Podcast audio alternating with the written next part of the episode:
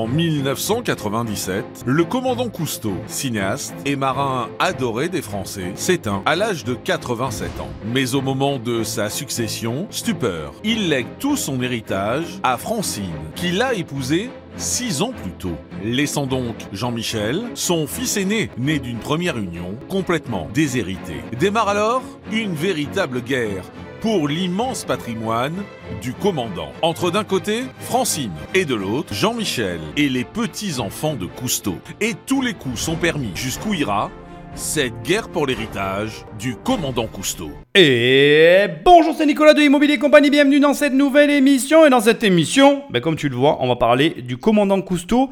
Je tiens à te dire que euh, ben, déjà, euh, j'ai euh, écouté hein, cette émission et je me sens un petit peu, comment dirais-je, nostalgique. C'est très étrange. Faut que tu saches que j'adorais Cousteau quand j'étais gosse. j'ai eu la chance, en fait, ça a bercé mon enfance. Mais j'étais petit, donc euh, j'en ai à la fois des souvenirs et à la fois j'ai été consommateur jusqu'à son décès. Décès euh, qui malheureusement l'a fait totalement disparaître des radars. C'est vrai que c'est quelque chose qui m'avait marqué. D'ailleurs, pour tout te dire, j'ai vu le film Cousteau. Je suis allé le voir parce que je suis vraiment. C'est quelqu'un qui m'a toujours touché. Moi, j'aime la mer, j'aime l'eau. Enfin, voilà, il y, a un truc qui, qui. Bon, bref, on va pas rentrer là-dedans, mais tu m'as compris. Et c'est vrai que euh, j'ai toujours été attiré par Cousteau. Pourquoi? Parce que je me suis toujours dit, à un moment donné, ben, quand il était là, il était très présent. Tout le monde le connaissait, tout le monde le voyait. C'était vraiment quelque chose de, c'était quelque chose quoi. Et dès que il est décédé, il a disparu, mais alors disparu complètement des radars. C'est-à-dire que, euh, voilà, tel qu'il, tel que, moi quand je suis né, il faisait partie du paysage. Et je me souviens quand il est mort, ça m'avait interpellé. Cousteau a disparu des radars. Euh, il n'y avait plus rien le concernant, et ça m'a toujours énormément marqué. Donc j'étais allé voir le film euh, pour justement bah, en savoir un peu plus sur son histoire. Le film m'avait quand même pas mal marqué parce que je, il, m'a renvoyé une image de Cousteau qui n'était absolument pas celle que j'avais, comme quoi, et je m'en suis vraiment rendu compte à ce moment-là, l'image que l'on voit à l'écran peut être très différente de la réalité de la vie de quelqu'un. C'est marrant parce qu'en fait, finalement, quand j'y repense, tu vois, je pense qu'on va en reparler dans l'émission, mais en fait, Cousteau, tu voyais rien de lui. Il partageait sa passion dans la mer, et c'est toi qui fantasmais le reste de la personne tout seul, et on fait tous ça. Et du coup, c'est hyper intéressant parce que j'ai redécouvert au travers du film plein de choses, et je tiens à te le dire avant de commencer. Cette émission, je vais très peu la couper, même si je vais quand même la couper. Mais au final, j'ai encore appris des choses dans cette émission qui n'étaient pas dans le film, qui m'ont bluffé et qui m'ont fait me dire que vraiment, mais alors vraiment, Là, on est vraiment sur l'exemple, ou plutôt le contre-exemple de tout ce qu'il ne faut pas faire sur un héritage. C'est-à-dire que là, tu as vraiment quelqu'un qui s'est jamais occupé de son héritage, ou alors qui s'en est occupé, mais pas comme il fallait. Enfin bref, je ne vais pas rentrer dans ce détail non plus, on va, avoir l'occasion d'en parler. Mais quelqu'un qui a un très gros héritage, qui a fait des choix plus que discutables, et à l'arrivée, on se retrouve avec des héritiers, lésés d'un côté, euh, avantagés de l'autre, enfin bref, un délire total, et malgré tout, moi, en tant que humble spectateur, euh, léger analyste, à mon sens, un gâchis considérable parce que un héritage pas du tout exploité à sa hauteur qui aurait toujours une place aujourd'hui. Parce que là, tu vois, je fais cette émission. C'était pas celle que j'avais prévu de faire d'ailleurs pour être honnête avec toi, mais bon, passons. Et en la faisant, je me dis, mais je me taperais bien un cousteau avec ma fille, quoi, tu vois. C'est, pas, c'est un peu vulgaire ce que je viens de dire, mais je regarderais bien un des films de Cousteau avec ma fille parce que tellement j'y passais de bons moments en les regardant quand j'étais petit, tellement j'apprécierais partager ce moment-là avec elle, tu vois. Tout ça pour dire que ça reste quelque chose d'intemporel dont on n'en entend même plus parler et je me suis même amusé, je te le dis direct, hein, à aller sur YouTube pour voir parce qu'aujourd'hui légitimement et très facilement, hein, on pourrait développer une chaîne euh, YouTube autour de ce qu'a fait Cousteau avec tout ce qu'il a filmé. Il y a même 80% à mon avis de ce qu'il a filmé qui apparaît nulle part eh bien, il n'y a rien, c'est le néant. La chaîne, dis-toi que c'est quand même ouf, la chaîne YouTube de Cousteau, elle est plus petite que la mienne. C'est inimaginable pour moi. C'est un mec, on le connaît tous, ma génération, on a tous vu Cousteau au moins une fois, on sait tous qui c'est. Si je te dis l'équipage de la Calypso, la Calypso, le, sous-marin avec la bulle, enfin moi c'était euh, c'était un peu mon Jules Verne à la télé, tu vois. C'était le délire total. Et quand je vois le gâchis total, vraiment c'est une émission où je vais te le répéter tout le long et je te le dis dès le départ. Donc déjà, construis-toi un patrimoine pour avoir un héritage, mais surtout, prépare ton héritage et prépare la transmission pour que ça perdure. Parce que si ça se terminait comme ça, pour moi, ça serait... Euh, il n'y a pas de mots, quoi. Construire quelque chose pour que ça finisse comme a fini l'histoire de Cousteau, c'est un grand gâchis. Mais avant qu'on rentre dans l'histoire du commandant Cousteau, je te rappelle que tu peux aller sur le site immobiliercompagnie.com, dans l'onglet formation, il y a mes formations, dans l'onglet podcast, il y a mes podcasts, et euh, l'onglet n'existe plus, c'était une blague. Dans l'onglet livre, il y a mes livres, tu cliques, tu cliques et tu les reçois dans la boîte aux lettres. Dans l'onglet coaching, on travaille ensemble, et là, pour quelques temps maintenant, dans l'onglet séminaire, il y a un séminaire. Oui, oui, tu vas dans l'onglet séminaire, tu cliques, tu cliques, et pour une poignée d'euros, tu passes une journée avec moi à Nîmes, alors dans un endroit euh, exceptionnel, face aux arènes, tu peux tout faire à pied, tu peux venir en, train, voie rapide, 2h50 de TGV, tu es chez moi, et tu passes une journée en octobre, pendant l'été indien, presque au soleil, dans des conditions exceptionnelles, à parler avec tout mon réseau d'immobilier. Bah, tu fais comme tu veux, mais moi j'y serai, et c'est le 7 octobre. Après, Sinon, tu prends le téléphone d'un ami, tu l'abonnes sauvagement à l'émission ou alors tu laisses des étoiles et un commentaire là où tu m'écoutes parce que c'est encore ce qui m'aide le mieux. Sans plus de transition, Patrick, euh, accroche tes ceintures. Si tu es de la même génération que moi, euh, moi ça m'a fait bizarre euh, d'écouter cette émission une première fois parce que oui, je l'ai écouté. Je suis, voilà, je suis, je suis bougon. Voilà, je suis bougon, ça me convient pas. C'est vraiment du gâchis et vraiment, vraiment, je vais insister, mais je vais faire que ça tout le long parce que la répétition, c'est l'apprentissage. T'as pas intérêt, mais alors vraiment pas intérêt à faire ça pour ton patrimoine. Je le prendrais très mal. Si tu m'as écouté une fois dans ta vie, surtout cette émission, et que tu prépares pas ton héritage, que tu prépares pas tes enfants, que tu fais pas en sorte qu'ils puissent reprendre la suite et que ça puisse vivre après toi, franchement, je t'en voudrais. Mais vraiment, pour des générations et des générations. Nous sommes dans les années 30, sur la côte d'Azur. Jacques-Yves Cousteau est un jeune officier de marine d'une vingtaine d'années. C'est ici, près de Toulon, que l'homme qui deviendra plus tard le commandant au bonnet rouge tombe amoureux de l'océan. Cousteau, euh, quand il découvre la mer, hein, et d'abord c'est quelqu'un qui est passionné par l'eau, qui aime nager, qui, qui est, mais qui est aussi un ingénieur, un inventeur. Ah, il était fascinant, parce qu'il était d'une grande intelligence et il racontait toujours plein de choses. Et puis particulièrement avec les femmes. Peut-être que les hommes n'étaient pas aussi fascinés, quoique, quoique oui. Je, crois qu'il y a beaucoup d'hommes qui succombaient à son charme aussi. Alors là, quand on te dit que c'était un ingénieur, euh, c'était vraiment euh, un ingénieur. C'est-à-dire que le scaphandre autonome, bon, bah, c'est le commandant Cousteau. Le euh, précontinent 1, 2 et 3, bah, c'est le commandant Cousteau. Alors je sais pas si tu sais ce que c'est que le précontinent. C'était cette espèce de je sais même pas comment expliquer ça. Tu imagines des cylindres d'acier de 5 mètres de long et de 2,5 mètres de diamètre qui servent de logement sous l'eau. Alors on parle d'océanotes, des océanotes, les premiers océanotes. Et donc il invente cette espèce de système finalement pour entre guillemets vivre sous l'eau. Tu vois, ça fait un peu, euh, comment je dirais, euh, habitation lunaire. Tu sais, une espèce de dôme avec des branches. Tu circules entre entre tous les éléments et ça te permet d'observer en fait euh, ben, l'environnement et puis de, t'y trouver finalement. Et donc euh, voilà, il a, ça s'appelle donc si jamais tu tapes le nom sur internet, tu as envie de voir, c'est le précontinent. Donc il y en a eu une première version, une deuxième version et une troisième version. Il a bien évidemment inventé les caméras sous-marines pour pouvoir filmer sous l'eau, la soucoupe de plongée, la puce de mer et le turbo voile. Bon, je te laisserai regarder tout ça. On va pas parler. Moi, ce que je veux mettre en avant, c'est que on ne parle pas que euh, d'un explorateur, on ne parle pas que d'une personne qui semblait avoir la tête dans les étoiles. Tu vas voir que c'est vraiment euh, le Cousteau. C'est vraiment un petit peu ce que je t'ai dit dans les précédents héritages. C'est vraiment la personne qui a réussi à tout regrouper autour de sa passion. Sa passion, comme ils le disent, c'est la mer. Et il a adjoint à sa passion tout ce qui le passionnait. quand je dis tout, c'est tout, sans aucune limite. Les inventions, le cinéma, l'exploration, enfin bref, une carrière exceptionnelle qu'on pouvait voir à la télé. En 1936, Jacques-Yves Cousteau, 26 ans, rencontre celle qui sera sa femme pendant plus de 50 ans, Simone. Le couple se marie un an plus tard et de cette union naissent deux enfants, Jean-Michel et Philippe. Cousteau a été l'officier de marine dont elle est tombée amoureuse très tôt parce qu'elle avait 17 ans. Ils se sont mariés, elle avait 18 ans. Lui, il avait 10 ans de plus. Et, elle a été. Euh, elle a eu la chance d'avoir ce, type complètement fou. Véritable loup de mer, le commandant Cousteau sillonne les océans à bord de son navire, la Calypso.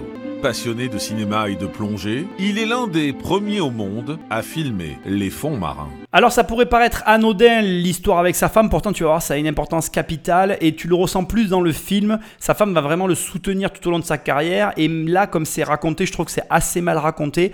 En vérité, le commandant Cousteau, surtout à ses débuts, il galère. Il faut quand même le savoir, c'est vraiment une vie de galère du début jusqu'à la fin et tu vas le voir tout à l'heure, on va un petit peu en parler. Sa femme, à différents niveaux, elle va le soutenir et c'est grâce à elle que l'aventure commence en fait. L'aventure euh, à bord de la Calypso, les fonds marins. La Calypso, c'est un sujet bien à part. On va avoir l'occasion d'en reparler euh, tout au long de cette émission.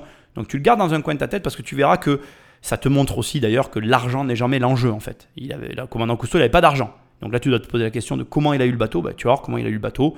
C'est absolument pas comme tu l'imagines. Et comme quoi, quand tu as un projet, et, c'est vraiment, euh, c'est un truc qu'il faut entendre quoi. Quand tu as un projet, un projet viable, ben, ça fonctionne en fait. C'est jamais l'argent le problème, c'est toujours le projet. Ok? Donc revenons maintenant au sujet.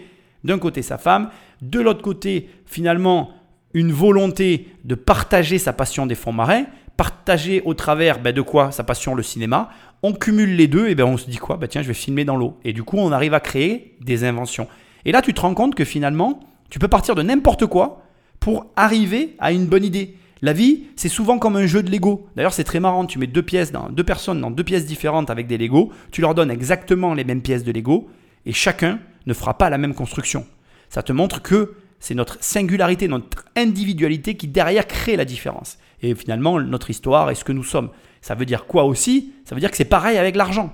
Et ça veut dire quoi encore? Ça veut dire que ce n'est pas le facteur déterminant de la carrière de quelqu'un, le fait qu'il ait ou pas de l'argent. Le, le facteur déterminant de la carrière de quelqu'un, c'est qu'il trouve, ou plutôt qu'il s'oriente vers les éléments pour lesquels il sent une aspiration profonde, il se sent épanoui avec et il va pouvoir ben, s'y éclater. Et c'est ça qui va faire que certains vont y arriver et d'autres pas. Les premiers films de Cousteau, c'est plus qu'une révolution. Avant Cousteau, la mer, c'est 360 millions de kilomètres carrés d'une surface sous laquelle se cache un monde que personne n'a jamais vu, ou juste entrevu.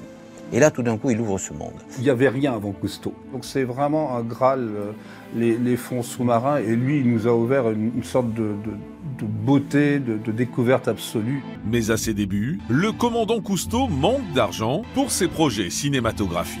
Sa femme, Simone, elle aussi aventurière dans l'âme, va alors puiser dans son propre patrimoine familial pour créer la Fondation Cousteau, qui financera leurs expéditions. La famille de Simone a beaucoup aidé et contribué parce que c'était des gens qui avaient de l'argent. Et puis elle a, vendu des fourrures, des, des choses pour financer. Alors bien sûr ici les mauvaises langues me diront ah mais oui regarde euh, il avait la famille de sa femme qui ont pu le soutenir mais moi personnellement, je ne le vois pas comme ça en fait. Je pourrais même mettre de l'argent sur la table que s'il n'avait pas eu la famille de sa femme pour le soutenir, il aurait trouvé du soutien. Et qu'en définitive, certes, alors je ne referai pas l'histoire, c'est la famille de sa femme qui l'a aidé, et certes, ça l'a avantagé et ça lui a permis de commencer. Mais crois-moi, dans toutes les histoires qu'on va continuer de voir dans cette série des héritages, tu te rendras compte que ce n'est jamais l'argent l'enjeu. L'enjeu, c'est, comme ça a été dit ici, il, a, eu la chance de se dire, ben, je vais filmer finalement euh, le dessous de la mer, je vais le rendre accessible au grand public et je vais me, faire une notoriété avec ça. Et d'ailleurs, c'est extrêmement intéressant parce que au regard de ce reportage, il y a quelque chose qui m'a interpellé. Il y a une femme qui parle tout le long du reportage et qui délivre des éléments relativement intimes sur la vie de Cousteau. Et cette femme, c'est l'auteur du commandant Cousteau. Et ça devrait t'interpeller. Parce que regarde, qui, alors qu'il n'a pas d'argent, va tout de suite chercher à prendre un auteur pour, quelque part, l'aider dans l'écriture et la romance de, de ses documentaires. Le mec filmait des documentaires. Il n'avait absolument pas besoin au départ d'un auteur.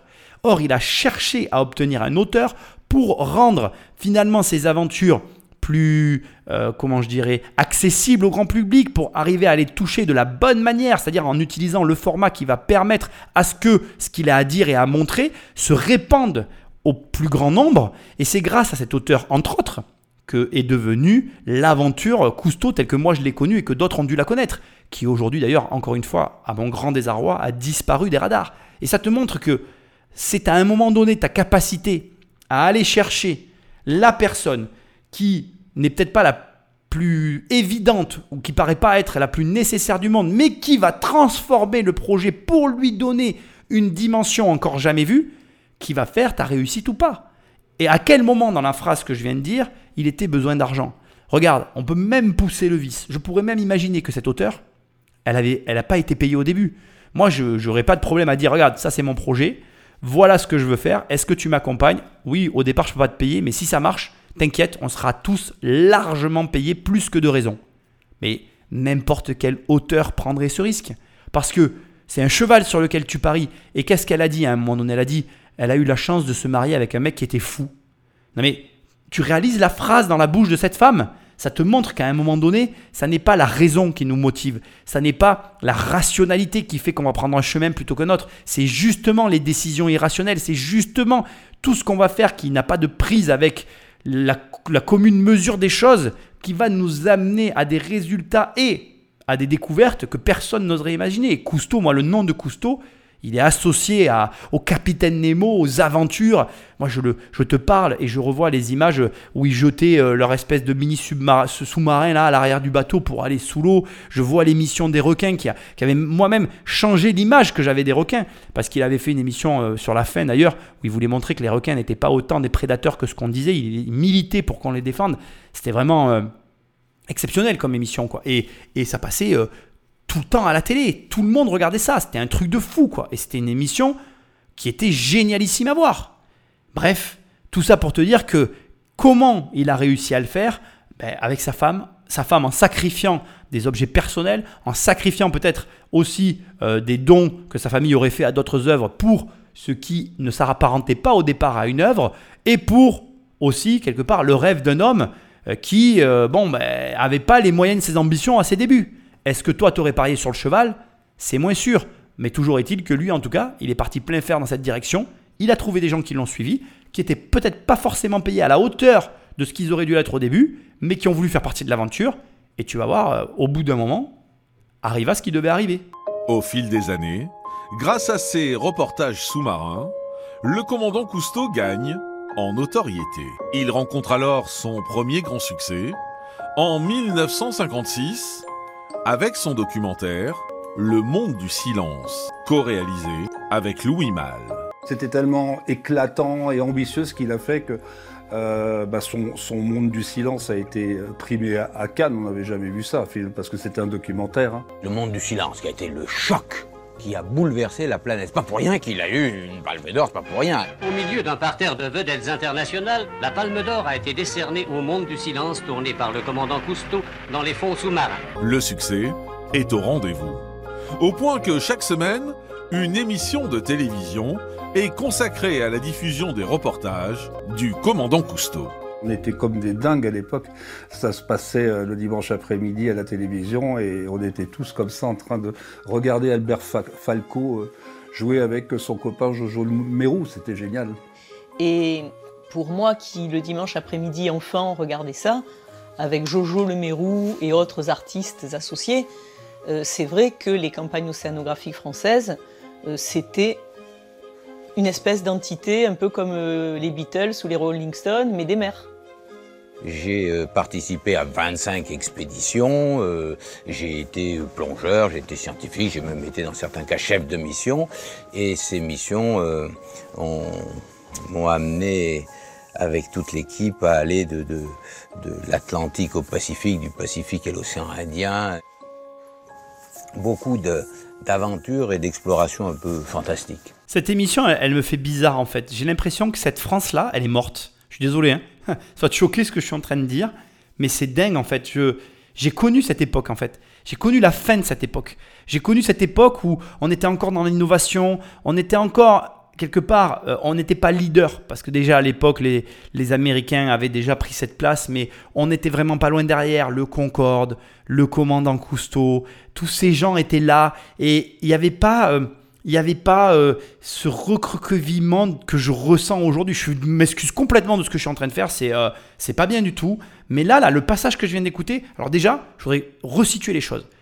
on vient de résumer 10 ans de galère. Il faut que tu saches que le commandant Cousteau, comme ils le disent, il n'a pas eu son succès immédiat. Il a galéré. Et à un moment donné, il fait cette espèce de documentaire extrêmement ambitieux qui est détecté, enfin détecté, non, qui est un coup d'éclat au Festival de Cannes pour lequel il reçoit, réalise quand même, je crois pas que de, de, de ben voilà, je sais pas de quelle est ta génération ou si tu suis le Festival de Cannes, ça fait très longtemps qu'un documentaire n'a pas été euh, salué et n'a pas reçu un Oscar, enfin c'est pas un Oscar d'ailleurs, bon bref, une palme d'or au Festival de Cannes. Donc tu comprends ce que je veux dire? Donc ça veut dire vraiment que là on est sur un, comment je vais dire, on est sur un, résultat de très haut niveau, quasiment inattendu pour un documentaire et un océanographe. Je sais pas si ça se dit d'ailleurs, mais je crois que c'est ça. en tout cas, Cousteau pour moi c'est un océanographe. Bon bref, peu importe. Pour le commandant Cousteau. Et on est sur quelqu'un qui, comme tu vas le découvrir, va polariser la planète entière parce qu'il arrive et il a cette aura. Il avait une aura. C'était un mec qui avait quelque chose indépendamment du bonnet rouge, du symbole, de, de tout ce qu'il avait réussi à créer autour de lui. Il était grand, il avait ses lunettes, il avait ce tempérament. Tu sentais en lui. La... En fait, tu sais, il y a des gens comme ça. Tu les écoutes parler et tu n'as pas besoin de les connaître en fait. Tu sais déjà comment ils sont parce que ça transpire. Il n'y a pas de. Voilà, il n'y a rien quoi. C'est brut de décoffrage. Le mec, tu le poses devant toi, tu pourrais lui confier ta vie, quoi. Et avec Cousteau, il était comme ça. Moi, quand j'étais gamin, ce mec me fascinait. Mais vraiment, j'étais pas fan, j'étais pas une groupie, mais c'était un truc que j'adorais regarder. Je demandais à ma mère de m'acheter les cassettes vidéo. Je regardais tout son travail. Je, veux dire, personne pouvait être indifférent face à tout ce qu'il faisait. Et c'était tellement bien amené, présenté. Il y avait l'équipe. Enfin, j'aimais tout, quoi. J'étais pas fan, mais j'aimais tout. Je sais pas comment dire. Peut-être que j'étais fan, en fait, et que je, je suis un fan qui s'ignore. Et ce qu'il y a de certain, ce que c'est là où je veux t'amener, c'est que autant de travail transpiré à la caméra, sa personnalité, l'équipage, tout, tout, tout crevait l'écran en fait. Tu pouvais pas ne pas voir que ce gars, il avait un background de fou autour de la mer, etc. Et quand il était en présence de gens qui en savaient plus que lui, il était respectueux, passionné. Alors que quand tu regardes les films, en fait, tu te rends compte que c'était un mec caractériel et compliqué à vivre. Mais ça, c'est ok, tu sais, c'est souvent comme ça en fait, en vrai. Moi, ce que je veux te dire au final, c'est quoi? C'est que le mec, il a bossé comme un fou. Et que quand il a récolté les lauriers de la gloire, qui, ont été présentés ici de manière relativement succincte, il faut que tu mémorises et que tu gardes bien en tête qu'il y a eu énormément de galères et de problèmes techniques, d'où les inventions et tout ce qu'il y a eu derrière. Et que donc, on a vraiment quelqu'un qui, après avoir traversé finalement le désert, découvre la lumière de la gloire. Et c'est presque, j'ai envie de te dire, normal. Ça veut dire quoi pour toi? Ça veut dire que arrête de vouloir courir avant de savoir marcher. Commence par marcher. Apprends à faire avant de faire. Ou alors fais, mais ne te surprends pas si tu te trompes. Et c'est tout. En tout cas, le commandant Cousteau, c'était vraiment, euh, comme ça a été dit, une institution, puisqu'après, bah, tu vas le voir, on va en parler, hein. contrat sur contrat, télé sur télé, il s'est mis à conquérir le monde. Le monde, je ne sais pas si tu réalises. Durant près de 30 ans, le commandant Cousteau va parcourir les mers, aux côtés de son épouse, Simone, et de son fils cadet, Philippe, celui qu'il considère déjà comme son successeur. Philippe était celui qui ressemblait le plus à, Jacques-Yves Cousteau. Ils étaient proches. Certainement, euh, Philippe se considérait un peu comme l'héritier cinématographique ou l'héritier océanographique. Et voilà, sans doute un peu comme le favori. Philippe, il avait l'esprit artistique, il avait l'esprit plongeur, il avait l'esprit aventurier de son père. Cousteau a toujours eu un, faible pour Philippe. Mais en 1979, après des années d'expédition aux côtés de son père, Philippe, le fils adoré du commandant, décède brutalement à l'âge de 38 ans dans un accident d'avion. Philippe, euh, quand, il, quand il meurt, euh, ça fait un choc terrible euh, au commandant Cousteau parce qu'il y a ce fils. C'est toujours difficile de dire le, le, fils préféré ou l'enfant préféré, mais c'est celui avec lequel il a le plus d'affinité. C'est sans doute celui avec lequel il s'est toujours, dans lequel il s'est toujours reconnu. Il y a quelque chose qui sera irrémédiablement brisé parce que, parce que Philippe était effectivement l'héritier naturel, il n'a pas pu aller jusqu'au bout. Pour surmonter cette épreuve, le commandant aux 120 films compte alors sur le soutien de son épouse, mais aussi sur celui de son fils aîné, Jean-Michel. Donc là, j'ai quelque chose d'important à te dire. Si tu regardes le film, le décès de son deuxième fils, c'est vraiment la bascule au niveau du film, en tout cas le souvenir que j'en ai. C'est vraiment un moment très triste et là tu prends vraiment conscience que la vie c'est quelque chose de fragile. Alors, tu le savais déjà, hein, je m'attends bien à ce que c'est pas dans une émission de Immobilier Compagnie avec moi que tu vas découvrir ce que je suis en train de te dire, mais tu te rends compte qu'en fait, euh, d'abord, au travers de ce qui vient d'être dit, l'héritage à proprement parler n'est pas qu'une question d'héritier. Hmm, philosophique comme parole, mais tellement vrai. Tu peux avoir un héritage, de quelque nature qu'il soit, avoir des enfants ou un enfant, peu importe le nombre d'enfants que tu as, mais avoir des enfants ou un enfant, et que l'héritage que tu es constitué ne soit pas compatible avec l'héritier que tu es enfanté.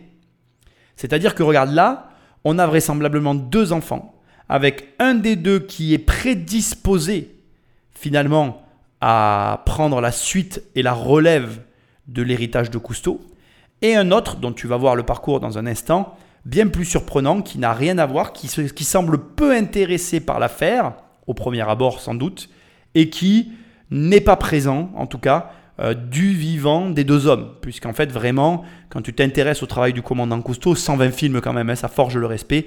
Quand tu t'intéresses au travail du commandant Cousteau, tu te rends compte qu'il y avait vraiment le, premier, enfin, le second fils avec lequel il y a réellement eu l'osmose et les retrouvailles ou la symbiose sur le projet qui ne s'avérait pas être tout à fait pareil avec le premier fils, l'aîné. Alors ça, c'est quelque chose malheureusement pour lequel on n'a aucune maîtrise et bah, c'est pas bien ce que je vais te dire, mais ça n'est pas à l'enfant à s'adapter à l'héritage. Moi, je crois que c'est aux parents à adapter l'héritage à l'enfant. Et j'y crois de plus en plus dans le respect de la vie de, l'autre, d'autrui, de notre enfant. Parce qu'en fait, c'est un vrai sujet. Si tu imposes un héritage à un enfant, tu lui imposes quelque part sa vie. Et si tu lui imposes sa vie, ben, tu le prives du bonheur. Le bonheur, c'est d'avoir le choix et de choisir ce que l'on veut. C'est c'est ça le bonheur. Pour moi, c'est ni plus ni moins que ça. Après, être capable de faire avec ce que l'on a aussi, certes, mais tu comprends ce que je veux dire. Qu'en gros, tu arrives à vivre ta vie. Alors que imposer l'héritage à quelqu'un, imposer la vie que représente l'héritage à quelqu'un, c'est quelque part, d'une certaine manière, le contraindre à mener une vie qui n'est pas choisie. Et donc à le priver d'une forme de bonheur qui est le choix.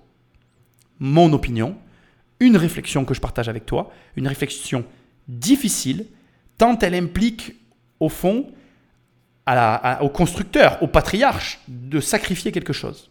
Parce que si tu prends conscience de ce que je suis en train de te dire et que tu considères les désidérata de tes héritiers, tu acceptes en ton temps, lorsqu'il en viendra le moment de, faire ces choix-là, de te dire, ok, bien peut-être que le patrimoine immobilier que j'ai, ma fille ou mon fils ne le voudra pas, et que donc je vais le vendre pour léguer l'argent dont il ou elle a besoin pour tel ou tel projet. Pas facile, mais néanmoins plus réaliste si on respecte la vie de ses enfants. Et bon ben voilà, après, je pense que tu ne peux pas contraindre quelqu'un à faire ce qu'il ne veut pas faire. Et je pense que s'il y a quelque chose que Cousteau nous a légué, c'est l'amour qu'on a pour notre passion. C'est-à-dire, quand on est passionné de quelque chose, on a une forme d'amour pour cette passion.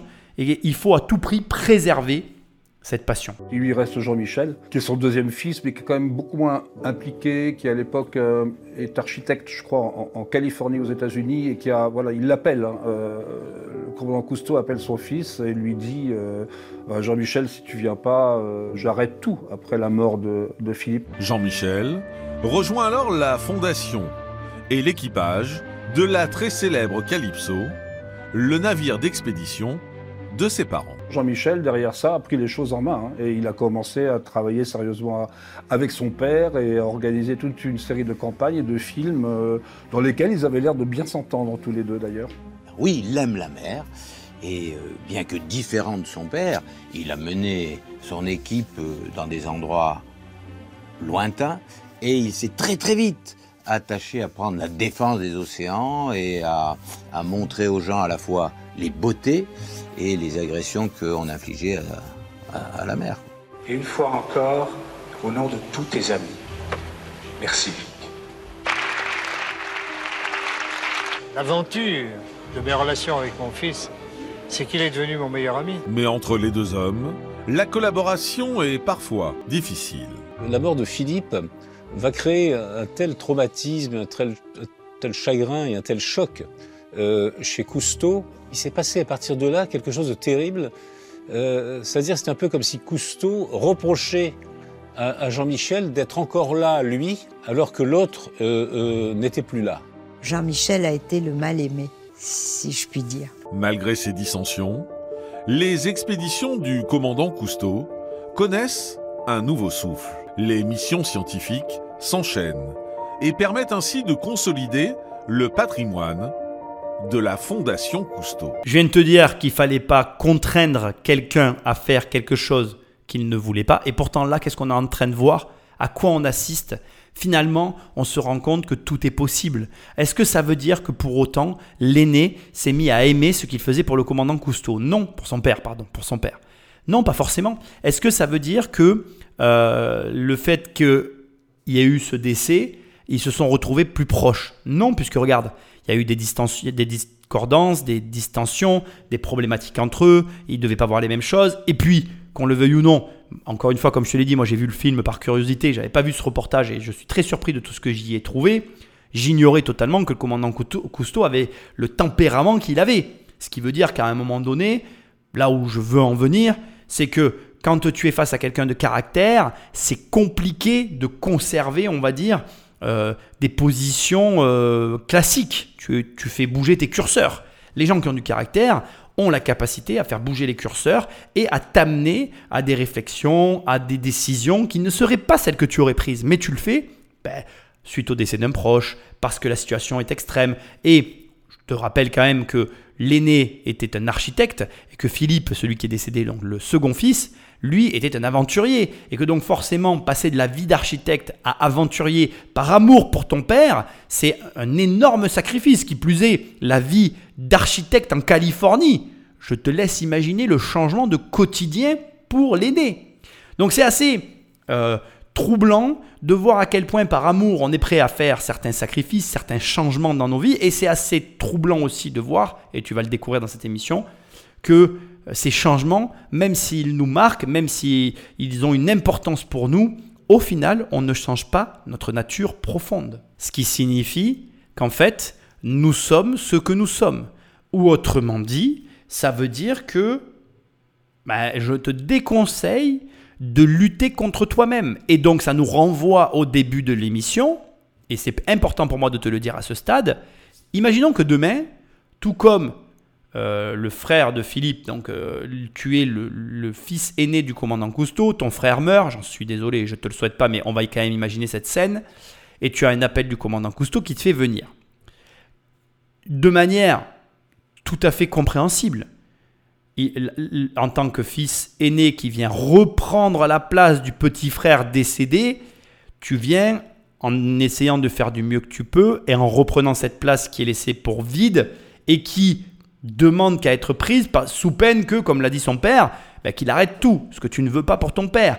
Bien, qu'est-ce que tu fais? Est-ce que finalement tu cherches à reprendre la place de ton défunt frère? Ou est-ce que tu vas venir amener ce que tu es tout en essayant d'apporter ta propre personnalité au sein de l'aventure qu'on te propose? Tu as compris ce que j'essaie de te dire. Le message que j'essaie de t'envoyer, c'est que tu dois toujours rester en accord avec toi-même. Si tu, t'es amené à, si tu es amené à faire des choses qui ne sont pas les choses que tu veux faire, au moins fais-les à ta façon. Tu comprends ce que je veux dire? L'idéal quand on fait quelque chose que l'on n'aime pas, c'est d'au moins y mettre sa patte, sa manière de faire, sa façon de faire pour justement accepter la situation qui, à prime abord, n'est peut-être pas acceptable ou complexe. Et ça, pour moi, c'est important de te le dire parce que, à mon sens, dans la mesure où tu arrives à rendre la situation ben, plus cohérente avec ce que tu es, euh, plus peut-être fun aussi, parce que quand tu vas amener des choses qui te plaisent, comme l'a fait Cousteau avec son projet, hein, Cousteau il a amené le cinéma dans la mer pour rendre la mer attractive.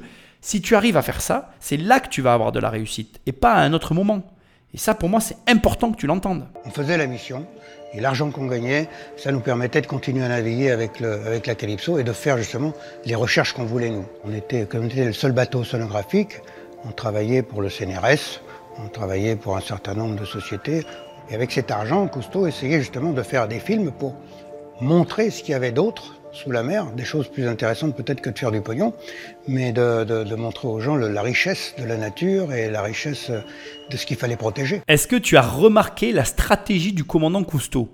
Extrêmement intelligent. Le mec, indépendamment de ce qu'on peut penser de lui, était quand même un gestionnaire. Le gars était payé par le, CNRS et il profitait de ses explorations scientifiques pour faire des films, pour rentabiliser en même temps que ses missions, ses déplacements. Et finalement, pour le commandant Cousteau, tout comme moi, 1 égale 2. Il avait un travail à faire, mais il produisait deux résultats ou plusieurs résultats afin d'optimiser et de démultiplier ses finances.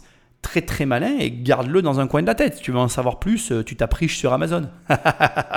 Elle était facile celle-là. 1 égale 2, devenir riche sans argent, mon livre. Tu vois le truc? Le cinéaste est au sommet de sa carrière. Ses films se vendent à prix d'or et sont diffusés dans le monde entier. Il signe même, avec une chaîne américaine, un contrat record de 4 millions de dollars, soit 3 700 000 euros. Il a eu Ted Turner, hein, l'ancien mari de Jane Fonda, qui est, hum, euh, qui est un richissime américain et qui, a, à un moment donné, il a fait un contrat fabuleux avec lui, qui leur a permis de, de- de tourner dans des, conditions financières euh, vraiment exceptionnelles. Il y avait très peu de, de gens à l'époque qui pouvaient faire du, du cinéma ou de la télévision, ou en tout cas du documentaire avec des, des sommes pareilles.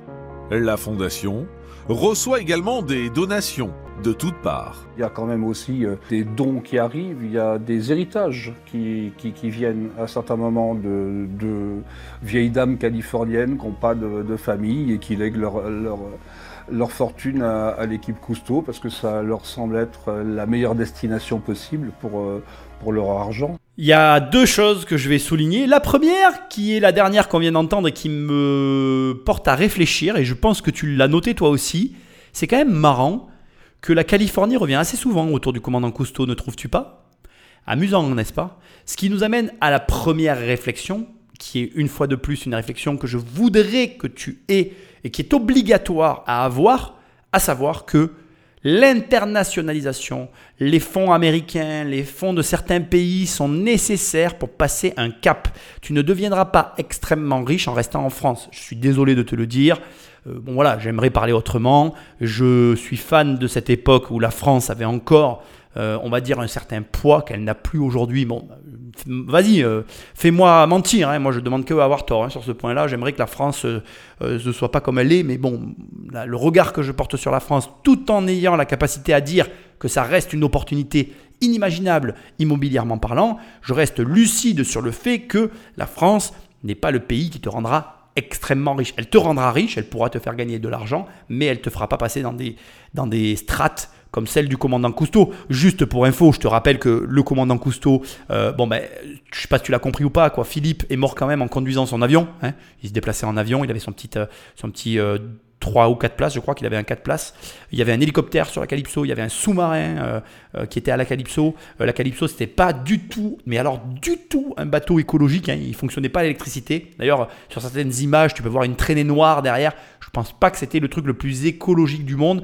Même si à cette époque-là, on se posait pas ces questions-là, tu comprends ce que j'essaye de te dire? Je veux dire, le mec, tu vas comprendre. À un moment donné, on va en reparler de la Calypso. Tu vas voir comment il a obtenu ce bateau. Même s'il a obtenu ce bateau, le coût de rénovation, de réparation et d'entretien du bateau était colossal. Donc l'argent venait bien de quelque part et comme tu l'entends, ce qu'il a fait passer dans le niveau supérieur, ça reste néanmoins de l'argent venu des États-Unis. Je ne dis pas que c'est les États-Unis qui vont te rendre riche, je dis juste que si tu veux avoir de l'argent, comme le commandant Cousteau, il va falloir t'internationaliser. Ça te plaît, ça te plaît pas, c'est pareil. En 1990, après des années de succès, Jacques-Yves Cousteau va être confronté à un second drame. Sa femme, Simone, décède des suites d'un cancer à l'âge de 71 ans. Je me souviens exactement le jour où nous avons appris le décès de Simone.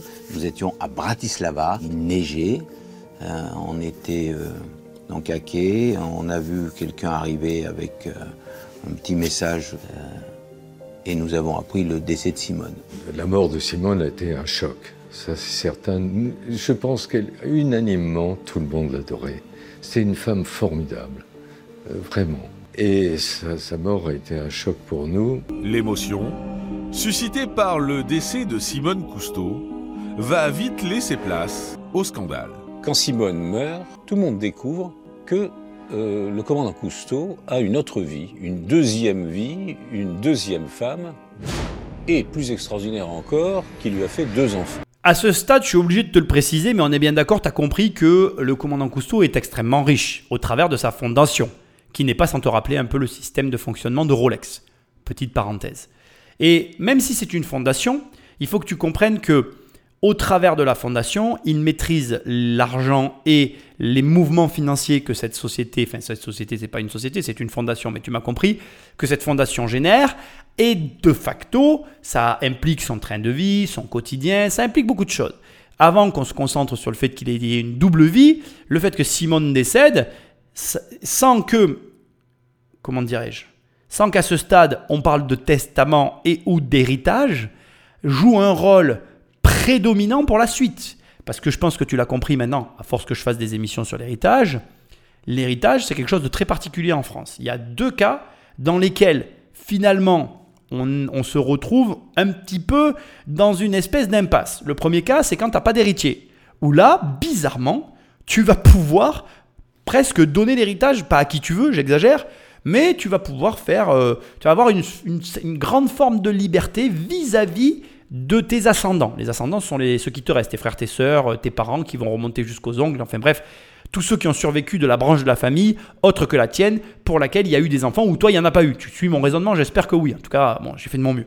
Et la deuxième situation très particulière, c'est quand il y a un des deux époux survivants et que cet époux va se remarier. Donc là, je t'ai un peu spoilé, spoiler alerte, parce que tu comprends très bien que l'époux survivant si jamais il arrivait malheur au défunt héritier, enfin à celui qui avait justement tout le gros héritage et qu'il décède, l'époux survivant, fraîchement marié, récupère le magot. Tu vois où on se dirige là, direct, dans le mur, hein? Et alors que tout le monde pleure sa disparition, le commandant révèle à son entourage l'existence de sa maîtresse. Cousteau euh, nous présentait euh, donc sa nouvelle femme, j'ai été euh, ben, formidable. Mais ça n'a pas collé. On ne s'est pas accordé. Cette femme s'appelle Francine. Et ils se fréquentent depuis leur rencontre en 1976. Elle était hôtesse de l'air à bord du Concorde. Cousteau prenait le Concorde trois fois par semaine. Il était très sensible aux femmes et que c'était une belle femme. Elle avait de très beaux yeux. C'était, elle était jolie. puis elle avait 36 ans de moins que lui. Hein. Alors là, c'est pas discutable. Hein. Il est tombé amoureux d'elle euh, et euh, ils ont entamé une relation dès ce moment-là. Et ce qui est extraordinaire, c'est qu'il l'a tout de suite amené euh, dans, dans son giron professionnel et il l'a présenté pendant des années comme sa nièce. Ainsi, durant près de 14 ans, le commandant Cousteau mène une double vie et vit une idylle secrète dans les bras de sa maîtresse. Mais certains de ses proches ont déjà des soupçons. Cette découverte, euh, c'est pas totalement une découverte euh, pour, pour certains, pour la bonne raison que euh, Francine était déjà euh, depuis euh, un moment euh, dans, l'entourage de Cousteau, travaillait aussi avec. La liaison avec Francine, on l'a supputé, on, en parlait une fois, je les, ai vus tous les deux ensemble à bord d'un avion. mais on savait. Et, et, bien sûr, Simone le savait aussi. Mais c'était un sujet qu'on n'abordait pas. Alors le fait que le sujet ne soit pas abordé est déjà en soi un problème. Et je t'incite grandement au regard de cette émission à parler d'argent avec ton entourage. Tu dois parler d'argent, tu dois parler de ton héritage, tu dois pas avoir peur de le faire. C'est des sujets difficiles parce que quand ça arrive comme ça subitement, bah d'abord c'est jamais le moment, on va pas se mentir. La vie, quand les choses elles arrivent, c'est jamais le moment. Et ensuite, de ne pas en parler, ça aggrave les choses. Là, tu vas le découvrir, de ne parler, ou plutôt d'éviter ces sujets qui fâchent, qui fâchent, bon là je vais arriver à le dire, d'éviter pardon, ces sujets qui fâchent, ce que je peux très bien comprendre. On parle d'une amante, on parle d'une double vie, on parle de la connaissance d'une double vie, ce qui doit être extrêmement difficile. On parle d'énormément d'argent, on parle de tellement d'argent qu'on ne sait pas de combien on parle. Je ne sais pas si tu as remarqué, mais il n'y a pas de montant dans cette affaire. Parce qu'on est face à une fondation qui a reçu des dons de vieilles Californiennes pleines aux as qui se sont dit bon, ben, l'argent il sera bien là-bas. On parle de, de, montants colossaux qui sont gérés par cet assaut, euh, des associations, décidément, franchement, par cette fondation. Et, euh, et on a des tabous à tous les niveaux parce qu'il y a des intérêts croisés. Rappelle-toi, qu'est-ce que je te répète dans toutes ces émissions? L'être humain est dirigé par ses intérêts. Simone, elle avait trop engagé sa vie dans ce projet pour se désengager sur la fin de sa vie. De la même manière que maintenant son amante, qui vit avec lui depuis des années et qui est là en étant, sa, grande sa nièce, elle aussi était là depuis trop longtemps. Donc au final, tout le monde était trop engagé et tout le monde avait trop d'intérêt pour se désengager. On se retrouve dans une situation euh, invivable avec des décès qui surgissent et tu vas voir, ça va être le grand bordel. Mais toi qui m'écoutes, toi, tu n'as aucune raison de vivre la même chose. Et encore une fois, tu le sais, on a une agence immobilière, je travaille dans l'immobilier depuis des années. Quelles sont les situations où on se retrouve à faire des affaires? Dans les héritages. Mais tu le sais. Pourquoi? Parce que ne crois pas que tu es en train d'écouter une fiction là. Pas du tout. Ce que tu es en train d'écouter, c'est la vie de la plupart des gens. Et je ne parle pas des Français, je parle des gens en général dans le monde. Parce que c'est mondial. Même les Américains qui parlent un peu plus d'argent que nous ont affaire à ces tabous-là. Parce que les gens ne veulent pas parler de la mort, ce que je comprends. Les gens ne veulent pas parler de après la mort, ce que je comprends encore plus, parce qu'ils veulent déjà pas parler de la mort. Et les gens ne veulent pas parler de l'argent de leurs parents ou de leurs défunts proches après leur mort, parce que déjà que parler de la mort et parler d'après la mort, c'est gênant. Alors parler de l'argent de quelqu'un qui est vivant à quelqu'un qui est vivant, c'est encore plus gênant. Mais c'est une erreur colossale. Mais quand je dis colossale, c'est une erreur qui te fait perdre bien plus d'argent que ce que tu imagines. Dans les familles, où il y a de l'argent, on parle de ces sujets-là. Moi, avec ma mère, on parle de ces sujets-là. On sait déjà à peu près comment on va faire pour régler certains des problèmes liés à cette situation. Et on sait aussi que cette situation, on, y sera confronté et qu'on aura malgré tout, même en anticipant, on aura des problèmes qui surgiront. Mais là, là, où on est dans le tabou le plus total par rapport à une situation, encore une fois, qui est compréhensible hein, euh, vis-à-vis -vis du tabou, bien sûr. Mais tu vois ce que je veux dire? C'était une bombe qui était prête à exploser à tout moment et qui a été posée par le commandant Cousteau lui-même, juste parce qu'il n'en a jamais parlé à personne. Alors franchement, je sais pas quitter, je te connais pas tant que ça au final, mais fais un effort, parle avec tes parents. En leur disant, je suis pas en train de vous enterrer, je suis pas en train de vous dire que je veux votre héritage, mais est-ce que euh, voilà, vous avez un certain âge maintenant, est-ce qu'on peut quand même toucher un mot de qu'est-ce que vous avez, euh, qu'est-ce que vous pourriez éventuellement déjà donner pour essayer d'amortir un peu les coûts de succession? Je te rappelle que tu es dans le pays où il y a le plus de frais de succession. En deux générations, pour peu que tes parents aient plus de 500 000 euros de patrimoine, en deux générations, l'État t'a tout pris. Hein. Il reste euh, rien, quoi. Ce qui n'est pas normal du tout, hein, je te le dis, hein. tu feras ce que tu veux. Si tu as envie de donner de l'argent à l'État, donne-moi un peu aussi à moi parce que moi je sais quoi en faire. Tu vois, l'État lui sait pas quoi en faire, il dépense n'importe comment, surtout l'État français. Mais tu m'as compris.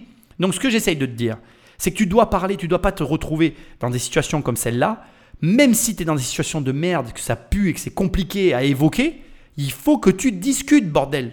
Parce que ne pas parler et mettre tes héritiers devant le fait accompli, ça n'aboutit qu'à une seule et unique solution, enfin qui n'en est pas une d'ailleurs, ça n'aboutit qu'à une seule et unique euh, problématique, non, euh, je sais pas, euh, situation, c'est voilà une guerre ouverte entre des héritiers qui se disputent un magot bah, qui n'a pas lieu de l'être. quoi. Parce que tu vas voir, alors ici, il y a quand même une, subtilité, on est face à une fondation, donc tu vas voir que c'est très... Euh, c'est encore la pire des configurations possibles, puisque alors là, tu peux déshériter qui t'a envie. Mais malgré tout, il y a des dommages collatéraux, et moi, je trouve ça vraiment moche. Quoi. Mais ça reste que mon avis personnel, tu pourras me donner ton opinion à la fin de l'émission. Mais ce que son entourage ignorait, c'est que de cette liaison sont nés deux enfants, dont l'existence a toujours été tenue secrète. Elle a eu deux enfants avec lui, et ces deux enfants, en même temps que le vrai rôle de Francine, ont été révélés après la mort de Simone. Si elle l'a su, elle l'a su tout à fait à la fin de sa vie, enfin les derniers jours, euh, par un coup de fil anonyme, que quelqu'un qui l'a appelé, je ne sais pas qui. Qui, qui aurait dit euh, Cousteau a deux enfants. Au moment où tout le monde découvre cette double vie, les enfants, Pierre-Yves et Diane, sont alors âgés de 10 et 12 ans. Et l'annonce fait l'effet d'une bombe. C'est pas une maîtresse qu'on voit trois fois par semaine.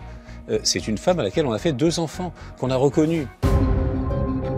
Mais ce n'est pas tout. Un autre événement va venir bouleverser l'équilibre familial et professionnel de la famille Cousteau et redistribuer les rôles de chacun à tout jamais. Le 28 juin 1991, jour anniversaire de la mort de Philippe, six mois après la mort de Simone, le commandant, membre de l'Académie française, se remariait à l'hôtel de ville de Paris.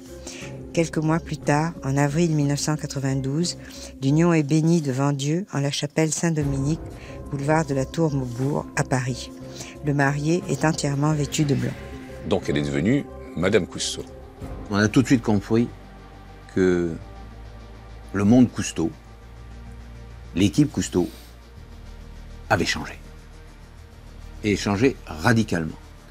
On changeait de monde, changeait d'époque. Donc là, j'aimerais que tu notes une première chose qui n'est absolument pas précisée, c'est qu'au décès de, de la mère, en fait, il n'y a pas de redistribution des cartes. C'est hyper important pour la suite. Parce que comme tu peux le comprendre, comme tout appartient à la fondation et que le commandant Cousteau, qui est l'un des deux fondateurs avec sa, défunte épouse, eh bien, est toujours en vie, il n'y a pas lieu aujourd'hui de remettre en cause la situation. Ce qui est assez rare. Ce qui doit t'amener aussi à réfléchir sur la façon dont tu détiens ton héritage. Parce que selon comment tu détiens ton héritage, la situation, elle est absolument pas, euh, comment je dirais, en rapport avec celle qu'on est en train de voir tous les deux. C'est-à-dire que là, si par exemple le commandant Cousteau, il avait eu euh, une maison à son nom, et euh, à son nom et à celui de sa femme, à son décès, sur la maison, ses enfants légitimes, enfin son dernier enfant légitime, avait des droits sur la moitié de la valeur de la maison que possédait le commandant Cousteau. Or, le commandant Cousteau possédait peut-être des maisons à son nom, mais possédait la plupart de son patrimoine au travers de sa fondation. Ce qui change tout. En plus, les fondations, c'est vraiment un mécanisme très singulier que je ne vais pas développer ici, tu m'en excuses, parce que sinon l'émission durerait trop longtemps et elle commence déjà à s'étendre. Mais ce que tu dois savoir, c'est qu'on est sur une mécanique encore très différente des mécaniques classiques. Ce qui nous amène à toi et à la question que tu dois te poser, comment tu détiens ton patrimoine? Si tu le détiens en totalité en nom propre, vraiment, je te conseille de te poser des questions. Peut-être pas de tout changer, mais de légèrement faire évoluer ton patrimoine vers autre chose parce que bah, bah, voilà, tu n'es pas dans la situation la plus avantageuse, dirais-je, face à ton patrimoine. Mais ce qui est intéressant ici, encore une fois, c'est qu'il il est concentré à un endroit et il n'est pas re-réparti. Et tu vas voir, ça va pas s'arrêter là. Tu vas voir que, en définitive, le fait que la structure du patrimoine de Cousteau revêt la forme d'une fondation va amener sa nouvelle épouse, puisqu'il est fraîchement remarié, à prendre les rênes du patrimoine, patrimoine qui, dans la logique, revient pour moitié et pour partie à sa défunte femme et à son enfant survivant. Sachant que, tu vas le découvrir par la suite, il y a des petits-enfants. Et j'en dis pas plus parce que je veux pas te gâcher la surprise. Patrick Magneto. Après son mariage, Francine est alors placée à la tête de la fondation renommée l'équipe Cousteau. Mais au sein de cette structure, l'attitude de la nouvelle épouse du commandant, âgée de 81 ans, ne passe pas inaperçue. Quand Francine Cousteau est arrivée à, Paris dans, les locaux de la Fondation Cousteau, son premier geste, ça a été de, s'asseoir dans, de prendre le bureau du commandant euh, comme bureau personnel. Elle s'est assise dans son fauteuil. Mais c'était fort comme geste, ça voulait dire maintenant, c'est moi la patronne, c'est avec moi qu'il va, falloir traiter, dealer, et il n'y a plus une seule décision qui sera prise sans que moi je n'ai pas donné mon accord. Alors bien évidemment, depuis le départ dans ces émissions, j'ai tendance à parler de patrimoine immobilier parce que à un moment donné, bon, je suis dans l'immobilier, je t'apprends à faire de l'immobilier, blablabla, tu vois le délire. Et c'est vrai que naturellement, si tu m'écoutes, quand tu m'écoutes, tu dois peut-être penser à ça. Mais il n'y a pas que des héritages sous forme de patrimoine immobilier. Et là, l'image qu'on vient de nous donner, elle est très forte, je trouve. Imagine demain, tu as une société, tu lègues en héritage ta société à tes enfants, et tes enfants prennent ton bureau et s'assoient dans ton fauteuil. Et malheureusement, le choix des salariés que tu as fait, qui ont travaillé avec toi, ça sera peut-être pas le même choix pour tes enfants des salariés avec lesquels ils vont vouloir travailler tes décisions et ta manière de mener les affaires ne seront pas les mêmes que celles de tes enfants ou de ton repreneur, enfin bref, de qui tu veux. Ce qui me ramène à l'exemple de tout à l'heure des deux pièces avec les mêmes Lego. Tu prends deux personnes, même deux enfants élevés par les mêmes parents dans les mêmes conditions, et tu auras malgré tout dans les deux pièces des constructions différentes. Ça veut dire quoi? Ça veut dire encore une fois que c'est capital de discuter de ça, que tu ne peux pas parachuter qui que ce soit à la tête de je ne sais quelle société, héritage, patrimoine, j'en passe des meilleurs et des pas meilleurs d'ailleurs, en imaginant que ça va bien se passer. Surtout et spécialement si tu n'as rien préparé, ce qui est le cas de la plupart des gens. La plupart des gens ne préparent rien. La chose arrive, tout le monde est devant le fait accompli et devine comment ça se termine Mal. Et ça ne peut pas bien se terminer parce que ça n'est pas préparé. À cause de quoi? Ben, De gènes euh, mal placés parce que finalement on va tous mourir et qu'il vaudrait mieux en parler que de ne pas en parler. À cause de euh, ce n'est pas le bon moment parce que c'est jamais le bon moment. Mais rassure-toi dans la vie, ça n'est jamais le bon moment. Donc bon, ça c'est pareil, ça s'appelle une excuse au final. Et bref, je vais pas te faire de liste, elle serait trop longue. Mais bref, parle-moi de cet héritage, bordel. Parle d'argent avec tes proches, avec ta famille. Fais en sorte que ce sujet qui est tabou ne le soit plus. Parce que malheureusement, si tu le gardes tabou, si tu conserves cette situation, ce statu quo, la finalité, ça sera une perte bien plus importante pour tout le monde que si seulement tu avais surmonté cette gêne qui entre toi et moi n'est absolument pas justifiée. Hein. Parce que tu verras que c'est des sujets qui sont durs à aborder, mais une fois qu'on en a parlé, tout est plus clair pour tout le monde et tout va mieux pour tout le monde. Aux yeux de tous, il semblerait que Francine veuille réorganiser la gestion financière de la fondation. Mais surtout, avoir le contrôle absolu. Elle était tout le temps au bureau et c'était elle la présidente. Elle était devenue. Lui, il était vieux et malade. Il ne pouvait pas tenir euh, euh, des rendez-vous et des machins. Elle a profité de tout ça. Et elle, s'est imposée. Visiblement, les orientations proposées par euh, Francine Cousteau n'étaient pas du tout les mêmes. on n'était plus là, on était en train de faire du marketing, c'était autre chose. Elle, c'est une jeune femme, euh, en pleine possession de ses moyens, et elle prend peu à peu euh, possession de tout ça. C'est elle qui dirige, c'est elle qui ordonne, c'est elle qui gère, c'est elle la patronne. Du coup, ses rapports avec ses nouveaux collaborateurs se serait détérioré très rapidement.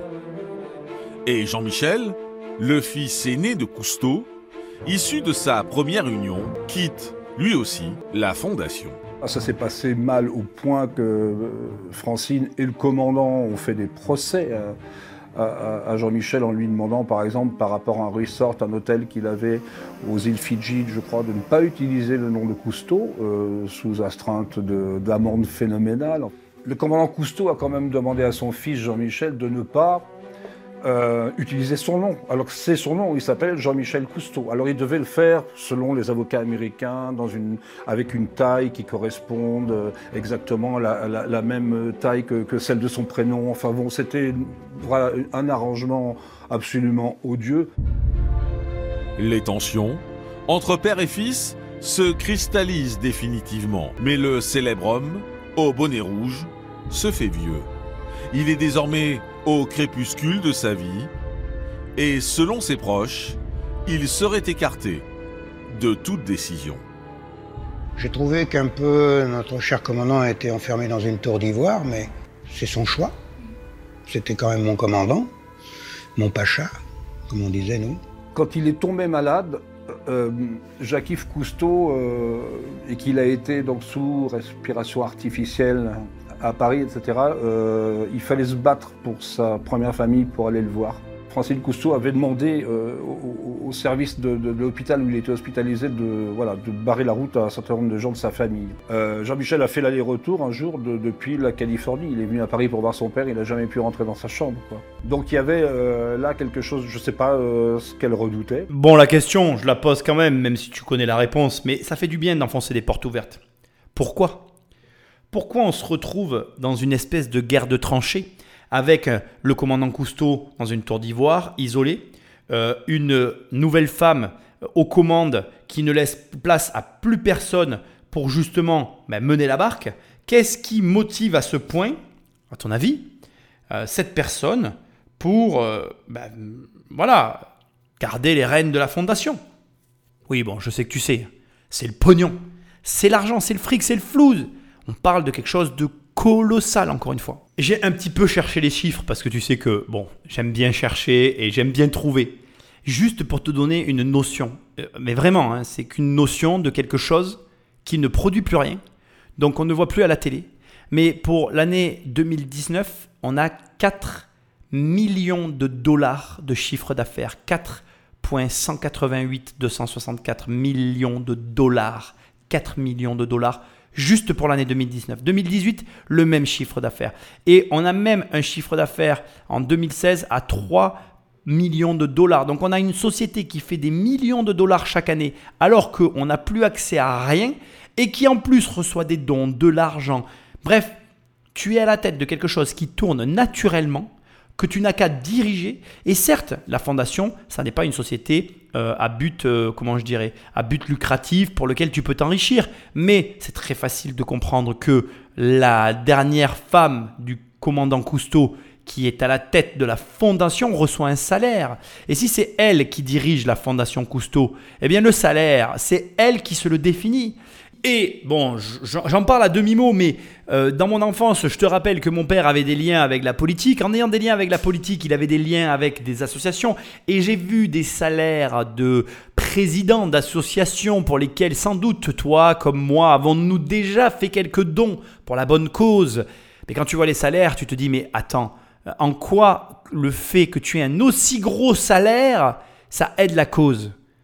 Donc bon, je ne suis pas là pour être médisant, je ne vais pas parler de ces choses-là. Le but c'est pas de, comment dirais-je, de, attiser le feu, parce que malgré tout, je continue, moi personnellement, je préfère donner de l'argent à une asso, même si le président a un gros salaire, parce que d'une certaine manière, une fraction de l'argent que je donne va dans la cause dans laquelle je crois, alors que quand tu donnes de l'argent à l'État, finalement, l'argent que tu donnes à l'État, non seulement tu sais pas où il va, mais en plus, tu es sûr que d'une chose, c'est qu'il fera avec tout ce que tu veux pas qu'il fasse. C'est-à-dire que moi, en tout cas, tout ce que je veux pas qu'il soit fait avec mon argent, je suis sûr à 100% que l'État français le fera.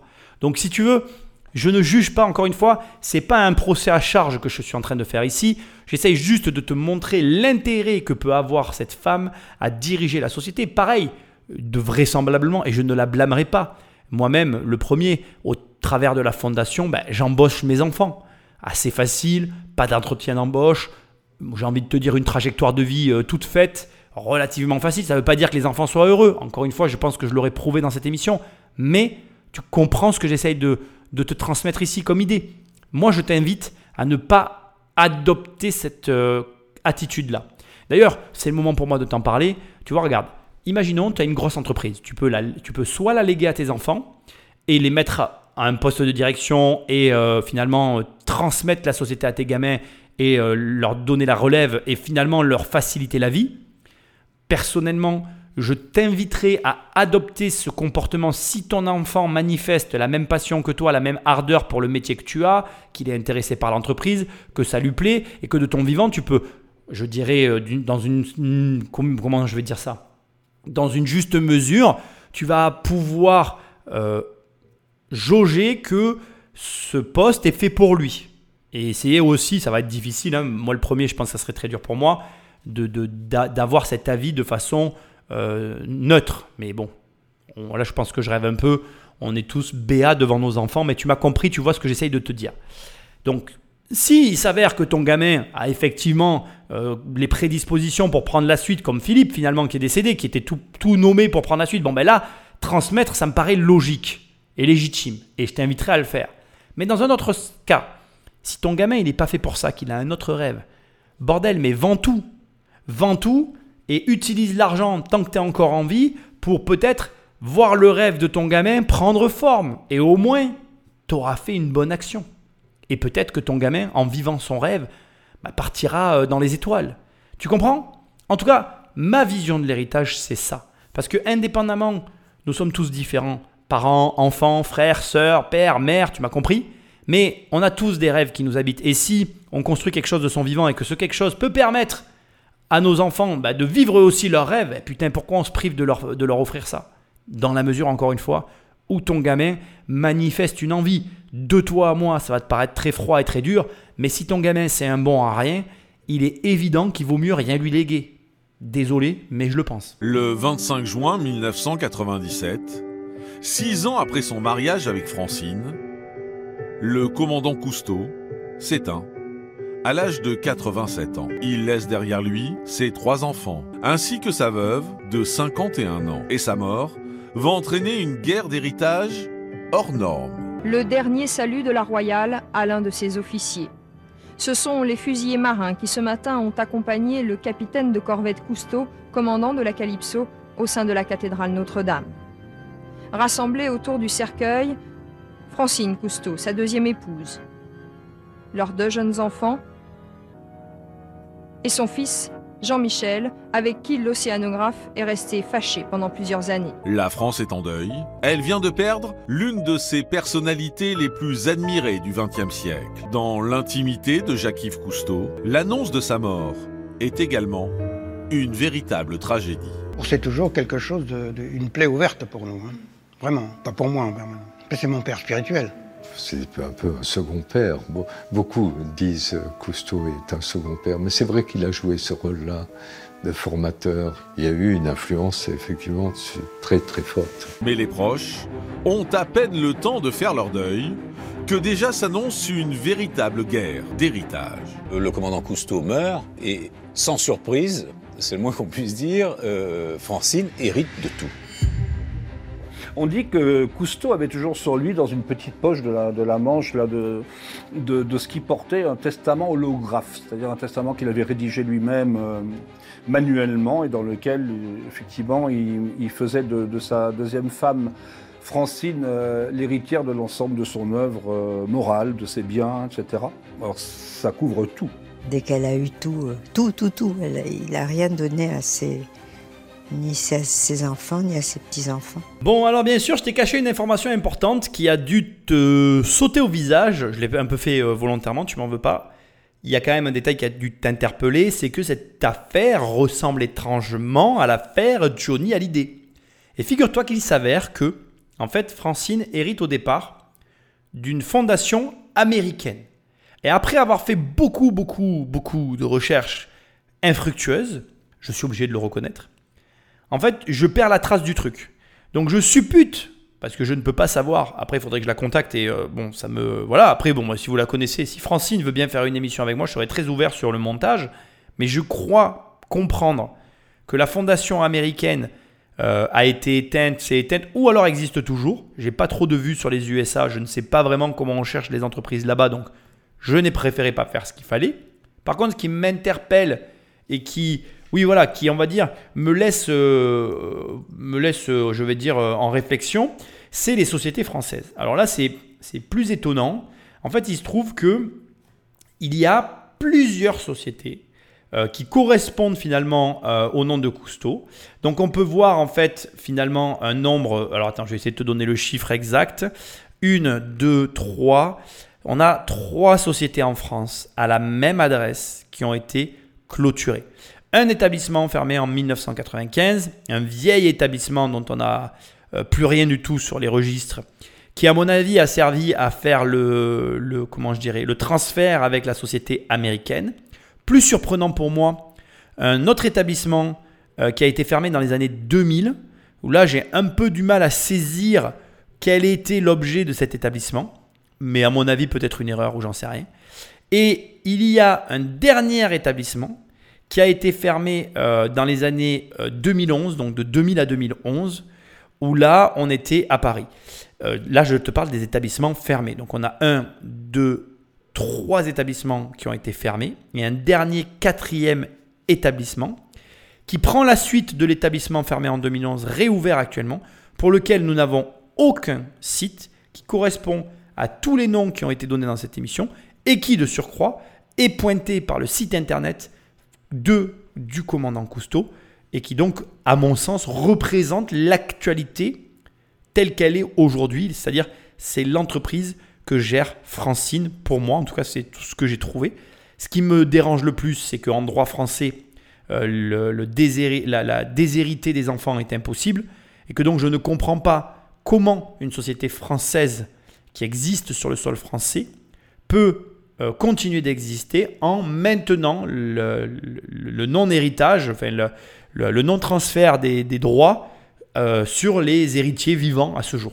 Alors après, comme je te le dis, ma logique, enfin en tout cas la logique que je trouve derrière ça, c'est que tout a été transféré euh, à la fermeture en 1995 avant son décès à une fondation américaine qui par la suite a retransféré à une société française, qui me semble être la chose la plus logique ce qui te montre, une fois de plus, qu'il est possible de déshériter des enfants, que, une fois de plus, ton degré, et là ça va être intéressant, ton degré de notoriété est complètement corrélé à la finalité du la, de, la, comment dirais-je, que tu veux mettre en place, ça se dit pas, mais en gros, si tu es connu, si tu es très connu comme Johnny Hallyday, ça va être très dur de déshériter tes enfants parce que finalement l'affaire sera publique et publiquement la France ne peut pas montrer sa faiblesse, mais si ta, notoriété est moindre, ou plutôt plus ta notoriété est faible, plus tu as de chances de pouvoir déshériter facilement tes enfants en usant de droits internationaux pour lesquels la France n'a aucune prise. Parce que j'aimerais parler autrement. Mais là, on assiste purement et simplement à quelque chose que je répète depuis des années.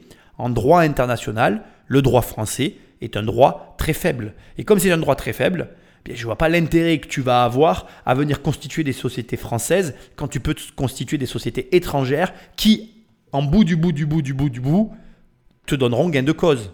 Bref, je voulais te préciser tout ça parce que tu pouvais te poser des questions éventuellement sur comment on avait réussi à en arriver à ce point-là. Je tiens à te rappeler, parce que comme je fais que te le dire, la répétition c'est l'apprentissage. Euh, s'ils avaient discuté entre eux et qu'ils s'étaient entendus sur les raisons du quoi, du qu'est et du comment, les choses auraient peut-être évolué différemment. D'ailleurs, petite parenthèse que je ne t'ai pas expliqué dans l'émission, que je dois quand même t'expliquer, il y a eu un procès entre Philippe, le dernier enfant survivant du commandant Cousteau, et la fondation américaine sur l'usage du nom, pour la simple et bonne raison que le commandant Cousteau avait une idée de créer des hôtels euh, de voyage en mode plongée. C'est-à-dire qu'il voulait faire une chaîne d'hôtels où tu allais faire de la plongée dans les meilleurs sites du monde avec le nom de Hôtel Cousteau. Et que donc il réservait l'usage du nom pour un usage exclusivement commercial pour ces hôtels. Sauf que, il se trouve que Philippe Cousteau, fils du commandant, euh, je me confonds, Philippe, c'est celui qui est mort. Bref, l'aîné avait un hôtel à son nom qui portait son nom. Et malheureusement, comme ça a été dit dans le reportage, enfin dans ce qu'on est en train d'analyser, euh, Cousteau, ça reste quand même son nom. Donc c'est un peu compliqué d'ôter le nom de quelqu'un, tu vois. Bon, bon, bref, je dis ça, je dis rien. L'héritage de Cousteau, c'est sa fondation, propriétaire de son catalogue de films et de son image. Et elle revient selon les dernières volontés du commandant à sa seconde épouse, Francine plus important dans ce qu'elle hérite, je pense que c'est quand même le droit à l'image, parce que voilà, les, photos et, le catalogue. Euh, et puis il y a tout ce qui reste. Les brevets sont ces droits, une fois de plus, comme droit d'auteur, quoi, et euh, c'est important. Une fortune qui pourrait s'élever à plusieurs millions d'euros, mais que ne toucheront donc jamais Jean-Michel, le fils aîné du commandant, ni les enfants de Philippe, son défunt frère. Les enfants de, de Philippe n'ont droit à rien. Euh, ce sont des petits-enfants.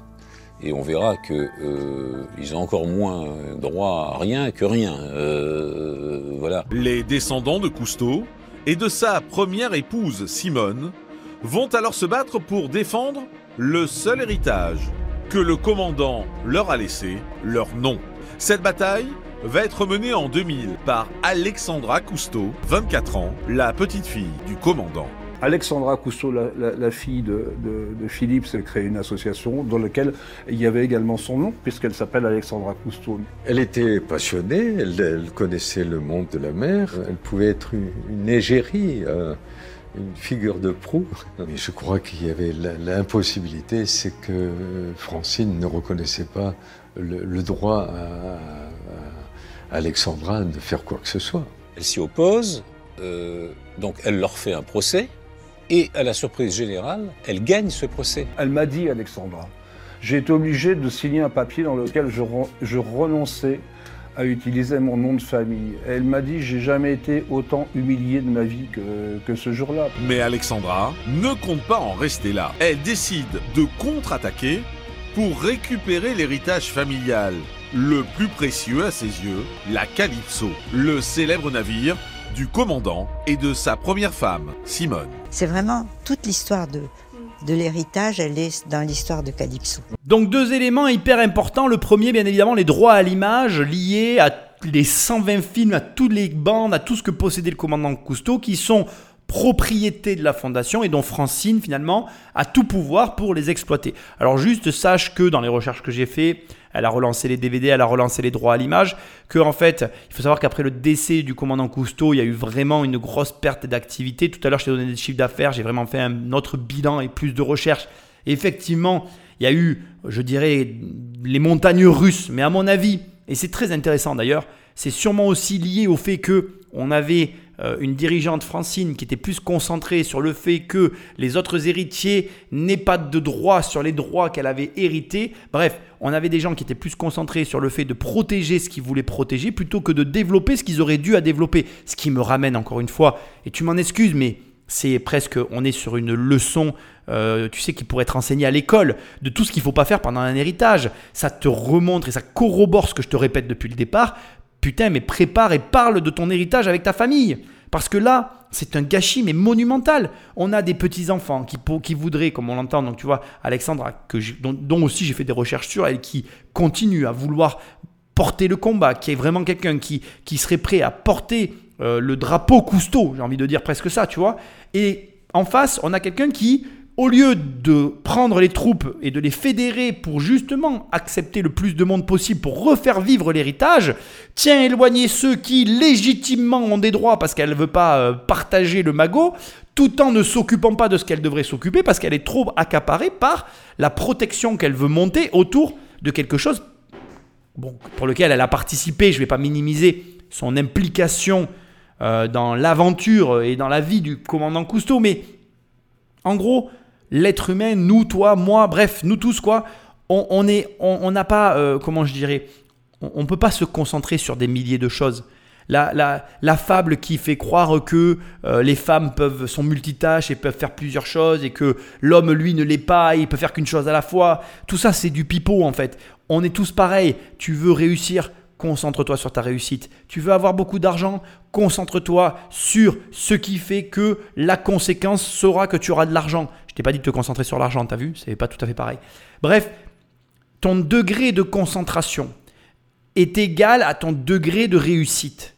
Et là, on a quelqu'un qui n'a pas été concentré complètement sur l'héritage qu'on lui a donné. Elle a été concentrée sur protéger l'héritage. Mais protéger l'héritage n'est pas étendre l'héritage, n'est pas développer l'héritage. Et tu feras des recherches si tu as envie ou pas sur Francine Cousteau, parce que tu verras qu'elle a fait des émissions pour venir parler de son héritage. Elle est venue expliquer aussi, euh, elle est venue s'expliquer sur des, comment je dirais, euh, des espèces de bad buzz qu'ils ont eu parce qu'ils auraient soi-disant avec un zodiaque passé sur une baleine. Enfin bref, il y a eu plein d'aléas liés euh, à l'histoire de, de, cet héritage Cousteau qui n'avait rien à voir avec le sujet, à savoir comment on perpétue la mémoire du commandant. Et au final, on se rend compte que les sujets abordés, lorsqu'on a l'opportunité de pouvoir parler même avec des gens, comme là dans cette émission, qui ont fréquenté le commandant Cousteau, ben, les sujets abordés, c'est l'héritage. Mais moi, ancien fan de l'émission, j'en ai rien à foutre de leur histoire d'héritage, bordel. Je donnerai tout pour revoir des émissions de Cousteau. Bon, bah, tu vas me dire, t'as qu'à acheter le DVD. Bon, ben oui, j'ai qu'à acheter le DVD, c'est vrai. Mais tu comprends ce que je veux dire? Qu'on est là, quelqu'un qui reprenne le flambeau, qui nous représente à nouveau. Où il est aujourd'hui, le commandant qui prend la suite du commandant Cousteau Il y est pas. Et donc la France, elle rayonne pas. Et comme elle rayonne pas, ben on n'existe pas. Et comme on n'existe pas, tu te retrouves avec une émission comme la mienne où à un moment donné, je te dis, ben j'ai l'impression que la France, elle n'existe plus, que l'époque, elle a disparu, que les gens qui faisaient la France de cette époque-là ne sont plus là. Parce que le commandant Cousteau, ben, je sais pas si tu réalises, il a eu une notoriété internationale. Tu avais les plus grandes chaînes américaines qui reprenaient nos émissions en français, sous-titrées en américain. Aujourd'hui, c'est l'inverse. Tu regardes Netflix comme tout le monde, ben, il n'y a pas beaucoup de films français sous-titrés anglais, quoi.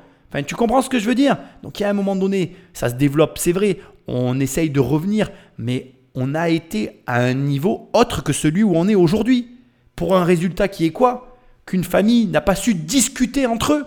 Mais qu'est-ce qu'on en a à brère, bordel? Donc, tu as écouté cette émission, c'est très bien, je t'en félicite. Tu ne reproduis pas ce contre-exemple. C'est contre-productif, c'est nul Et en plus, ça n'amène rien d'intéressant, ni rien de bon, et pire, tu, te plombes. C'est-à-dire que le, trésor qu'on t'a transmis, tu es en train de le détruire de l'intérieur. Mais c'est un gâchis monumental. Je souhaite à personne, mais même pas à mon pire ennemi, de se comporter comme ça. C'est ridicule. À Paris, au début des années 2000, depuis la mort du commandant Cousteau, sa famille se déchire autour de son héritage. En effet, l'homme au bonnet rouge a décidé de léguer toute sa fortune à sa dernière épouse, écartant son fils et ses petits-enfants. Mais sa petite-fille, Alexandra, conteste cette décision. Elle veut récupérer la Calypso, le navire mythique du commandant. Pour moi, euh, Calypso, euh, comme tous ceux qui ont, vécu, j'ai passé 13 ans quand même. Enfin bon, c'est une âme, c'est quelque chose. Donc c'est pas, c'est pas simplement un bout de bois. Ce bateau aurait d'ailleurs été un cadeau du commandant à sa première femme, Simone, qui rêvait d'aventure. Son rêve, ça aurait été de faire, euh, d'être officier de marine. Et donc, comme elle pouvait pas, elle, disait, puisque je ne peux pas être euh, officier de marine, j'épouserai un officier de marine qui me, et s'il me donne un bateau, ce serait encore mieux. Et c'est ce qui est arrivé. Quand on me demande Calypso, je ne peux pas imaginer Calypso sans la bergère, sans, Simone Cousteau. C'était l'âme de la Calypso. Je pense que c'est elle qui a porté Cousteau à bout de bras. Ce bateau, associé à jamais à la première épouse de Cousteau, a coulé en 1996, quelques mois avant la mort du commandant. Amarré à Singapour, il est ensuite remorqué en France où le navire croupit dans un port en attendant sa rénovation. Ce drame a été épouvantable. Elle a été remorquée, rapatriée à Marseille, puis à, différents endroits. À La Rochelle, où je l'ai vue, et souillée par des SDF détruits. Donc je vois Calypso dans cet état, mais j'ai eu des larmes aux yeux. Je me suis dit, c'est une actrice déchue qui est abandonné de tous. L'ancien équipage de Cousteau n'a alors qu'une obsession récupérer et réhabiliter la Calypso.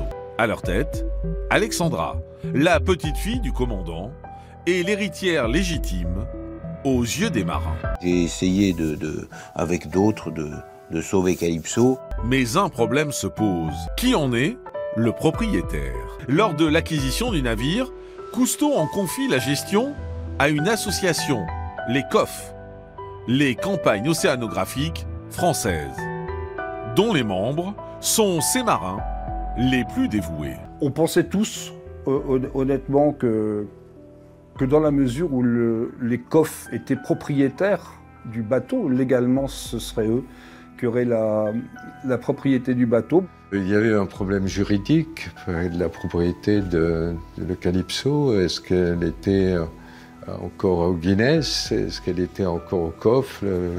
Est-ce qu'elle était à Cousteau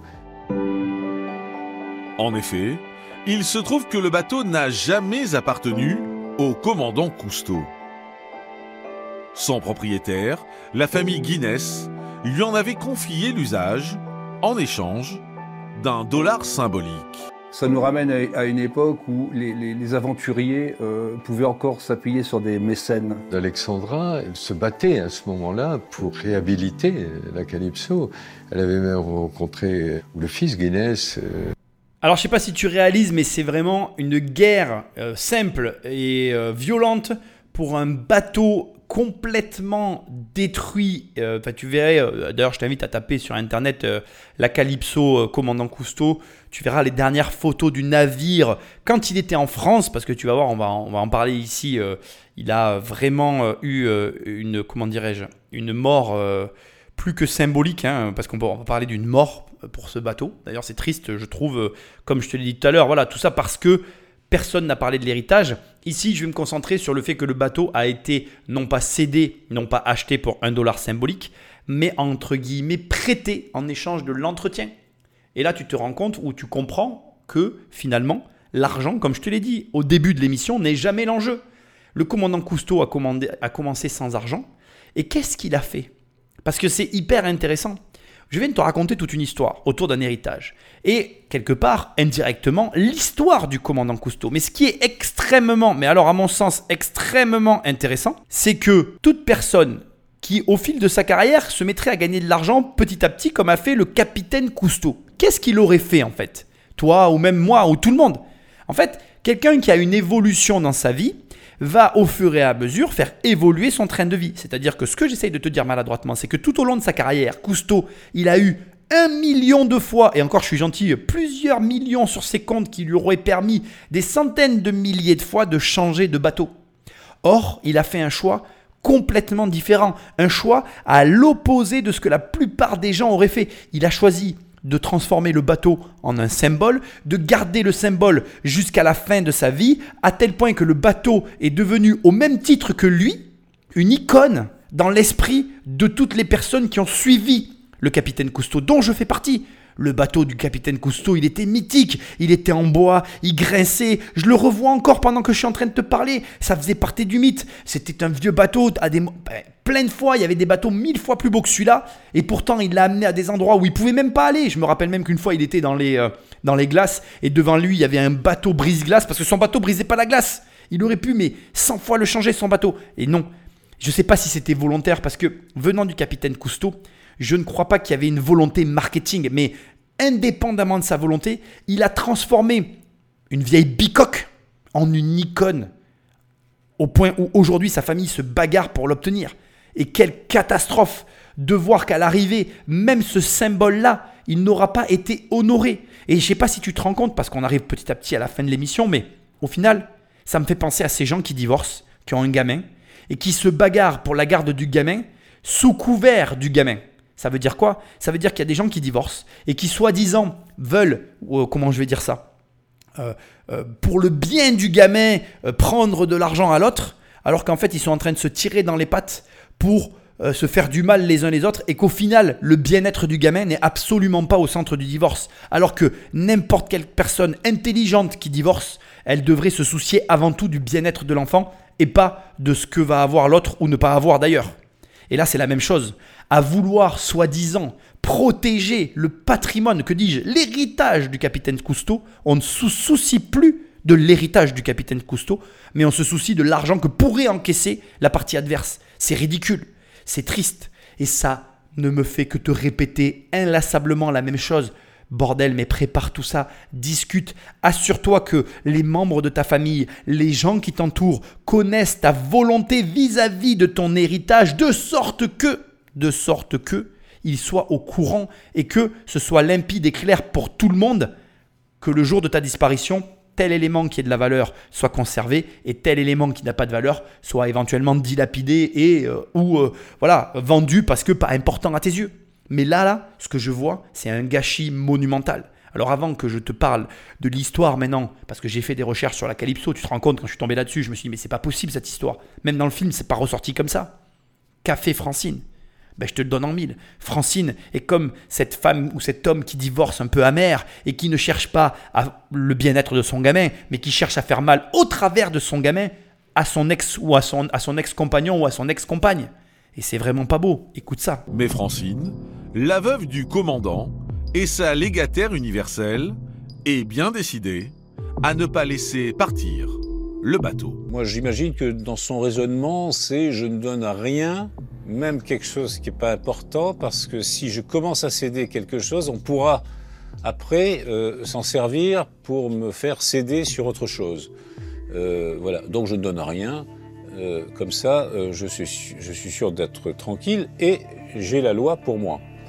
La bataille pour la propriété de la Calypso, c'est un sujet très, très compliqué. C'est quand même une histoire qui a tenu 2-3 ans avec euh, beaucoup, beaucoup d'audiences devant la justice, beaucoup de, beaucoup de menaces, beaucoup d'avocats. En 2005, Francine présente un document signé par la famille Guinness, la désignant comme gestionnaire du bateau en tant qu'héritière des fondations Cousteau. Les marins ripostent alors avec un document des douanes qui les désigne eux aussi comme propriétaires. Ce qui est cocasse, c'est que comme on n'a pas accès aux archives, les seuls documents sur lesquels mes clients vont se battre, ce sont les documents administratifs. Nous n'avons aucun élément, nous n'avons aucune euh, mallette, nous n'avons pas les cantines, ça s'appelle comme ça, euh, dans lesquelles il y a toutes les pièces. L'affaire va de tribunal en tribunal jusqu'à la Cour de cassation. En 2007, celle-ci décide en dernière instance que la Calypso appartient à Francine. Pour les marins, c'est un coup dur. Donc voilà, Francine Cousteau, on a récupéré la, propriété pleine et, entière et c'était... Euh, alors ça aurait été génial si au moins à partir de là, elle, en avait fait quelque chose d'utile, de productif, voilà, et faire revivre ce bateau. Mais euh, je pense que Francine ne veut pas du tout que ce bateau vive, puisque ce bateau c'est Simone. Mon interprétation, je ne sais pas si elle est partagée par d'autres, c'est que ce bateau n'avait aucune raison d'y être attaché et c'était trop de souvenirs attachés au passé qu'elle a voulu laisser couler. Après cette bataille judiciaire interminable, la Calypso est finalement remorquée sur un chantier en Turquie. Qu'est-ce qu'il fait en Turquie? Mais il est sorti finalement des eaux territoriales de la France et de, de la communauté européenne pour être en Turquie. Pour le laisser, c'est une épave. Ça, je suis prête à parier que et je suis pas la seule, Calypso ne jamais plus ne naviguera, jamais. Calypso résume le destin de, ce, de, cet héritage. Alors l'histoire de la Calypso s'arrête en 1996 à Singapour. Finalement, une barge heurte la Calypso et le bateau coule à 80%. Donc ça, il faut comprendre que c'est pas un naufrage complet. Hein. Le bateau n'est pas allé au fond de l'océan. En fait, il était euh, submergé, donc quand même enfoncé dans les océans, mais tractable et récupérable. Alors du coup, elle est renflouée et convoyée jusqu'à la France sous l'autorité d'Albert Falco, ce qui était un des anciens capitaines du navire et qui euh, a, manifesté la volonté euh, que le bateau reste à quai en France. De là, elle est allée au port autonome de Marseille où elle a été euh, remorquée jusqu'au bassin des chalutiers du musée maritime de La Rochelle où finalement on commence à la rénover. Pendant sa rénovation et suite on va dire, à la bataille judiciaire qui a opposé préalablement, parce que ça commence par là, Francine Cousteau et Jean-Michel Cousteau, dont je te rappelle, on a demandé à ce qu'il ne porte plus son nom de manière euh, commerciale, eh bien, la rénovation s'arrête. Et euh, sans surveillance, faute d'argent, eh bien, le, bateau euh, recommence à se détériorer. Et puis là, il y a des intrus qui rentrent à l'intérieur, qui le volent, le vandalisent, mobilisent l'intérieur. Enfin bref, à partir de là, on est sur un pillage littéral. Le bateau tombe en décrépitude. Et il faut que tu saches que la plupart des équipements, enfin tout ce qui avait été fait, euh, a totalement été retiré. Et là, au moment où je te parle, quand le bateau est quasiment nu et complètement à l'abandon et quasiment euh, détruit, mais flottant, on est en 2006. Alors je te passe entre-temps, bien évidemment, les rumeurs de vente de la Calypso, juste pour que, information, hein, le bateau en l'état, euh, donc de décrépitude, même pas complètement rénové. Là, on est en 2004, on fait un petit euh, retour en arrière. Il aurait été vendu 1,3 million de dollars avec comme objectif de créer un musée aux Bahamas. Bref, on retourne maintenant là où on était. Donc 2007, la Calypso quitte le bassin des chalutiers pour être remorqué vers le pont de Concarneau afin d'être remis en état, en sachant qu'à ce stade, là, Francine, elle avait manifesté la volonté de peut-être faire rénover euh, la Calypso aux États-Unis parce qu'en fait, elle avait réuni les fonds nécessaires pour sa rénovation et là aussi, elle avait en projet de faire un musée. Ce chantier naval se retrouve en Bretagne, donc c'est le Piriou.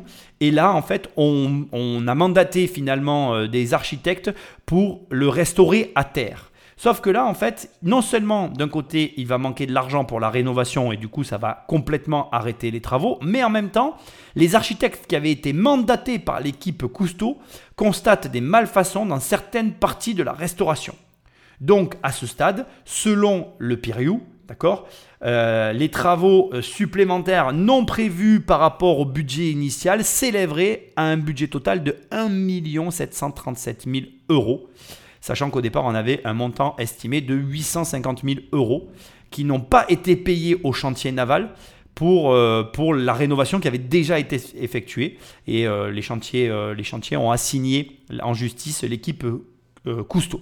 Alors à ce stade, qu'est-ce qui se passe? Eh bien, bien évidemment, il arrive un moment. Alors il y a, eu aussi, je, préfère te le préciser, il y a eu aussi des requêtes qui ont été émises envers l'équipe Cousteau pour euh, les appontements non, non, euh, non rémunérés. Enfin, tu sais, en fait, quand tu mets ton bateau à quai, tu dois de l'argent à la capitainerie. Et bon, en l'occurrence, c'était la Calypso, mais il y a de l'argent qui n'a pas été versé pour les différents appontements. Enfin bref. Toujours est-il qu'à partir de là, je te la fais très très très très très rapide.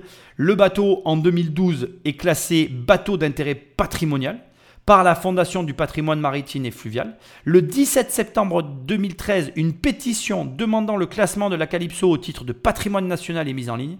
Le 6 janvier 2016, 2016 l'équipe Cousteau annonce sur son site internet la sortie de la Calypso du chantier de Piriou pour le premier trimestre 2016 et euh, un financement qui a été trouvé pour la restauration avec un nouveau chantier naval en mars 2016 qui va s'occuper de la restauration et je te le donne en mille on part dans les eaux de Turquie, à Imzit.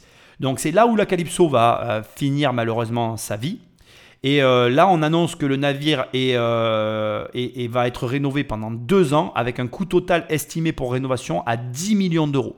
Sauf que bien évidemment, l'histoire ne se terminera pas bien, puisque pendant la rénovation, un incendie va consumer la coque en bois, parce que c'était une coque en bois, du bateau. Les pièces métalliques, machines, œuvres, passerelles, bref, cheminées, tubes, etc.